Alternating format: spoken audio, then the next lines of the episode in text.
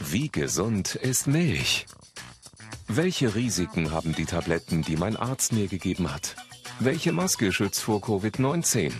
Welche Hantelübung ist die beste für starke Bizeps? Wer weiß sowas? Klar, das Smartphone. Kann das Netz uns helfen, gesünder zu leben? Zunächst ist ja mal festzustellen, dass der freie Zugang zu freien Informationen, insbesondere zu Gesundheitsinformationen, zu begrüßen ist.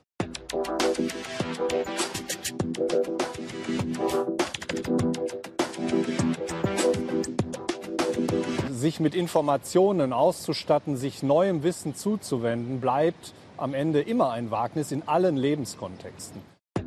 Wer mit Hilfe einer großen Suchmaschine Gewicht abbauen möchte, findet alleine auf Englisch rund 100 Millionen Ergebnisse. Und wer Pickel loswerden möchte, bekommt bei YouTube tausende Tipps. Hier kommt es eben darauf an, genau einschätzen zu können, woher kommt der Content, wie wissenschaftlich fundiert im Falle von medizinischen Informationen ist ein solcher Inhalt und letztlich liegt das dann wieder auch in der Verantwortung des Einzelnen. Die private Bertelsmann Stiftung in Deutschland hat über 1000 Personen befragt, wie sie bei der Suche nach Gesundheitsinformationen im Internet vorgehen. Ergebnis? Viele gehen davon aus, dass die Treffer nach Relevanz oder gar Aktualität sortiert sind und schauen sich nur die ersten Ergebnisse an.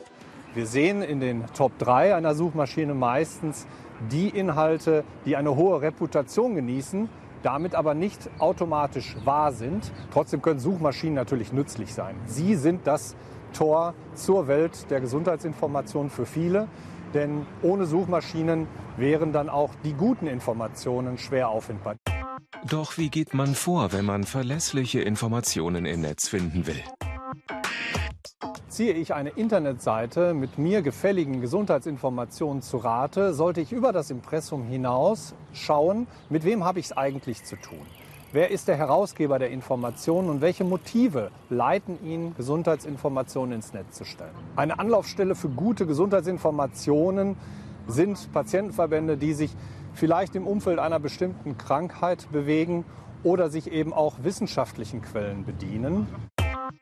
Wer krank ist, kann in Social Media oder speziellen Foren Erfahrungen mit anderen austauschen. Es gibt nützliche Tipps, aber auch hier ist Skepsis angebracht. Gespräche in Social Media über Gesundheitsfragen führen wir dort schriftlich. Die Schrift verleitet schnell zu der Annahme, diese Informationen konnten eine besondere Güte haben, eine besondere Qualität, eine besonders starke Aussagekraft haben. Aber wir müssen uns klar machen, dass das nicht der Fall ist. Alleine auf Instagram erscheinen jeden Tag viele Millionen neue Fotos. Dass es sich dabei nicht immer um seriöse Informationen handeln kann, liegt eigentlich auf der Hand. Wachsamkeit ist sicherlich einer der zentralen Ratschläge im Umgang mit Gesundheitsinformationen, vor allen Dingen dann, wenn ich sie online erhalten habe, aber selbst auch dann, wenn ich sie aus Ex Expertenhand entgegengenommen habe. Erst das Zusammenspiel im Kontext. Was hat diese Information konkret mit mir zu tun? Gibt es noch zweite oder dritte Meinungen? Gibt es noch weitere Quellen, mit denen ich mich auseinandersetzen kann? Macht uns gesundheitskompetenter. Und hier unsere wichtigsten Tipps. Von wem stammt die Information? Welche Ziele verfolgt sie? Auf welche Quellen stützt sich die Aussage? Gibt es Studien? Wie alt ist die Information? Wird sie regelmäßig aktualisiert?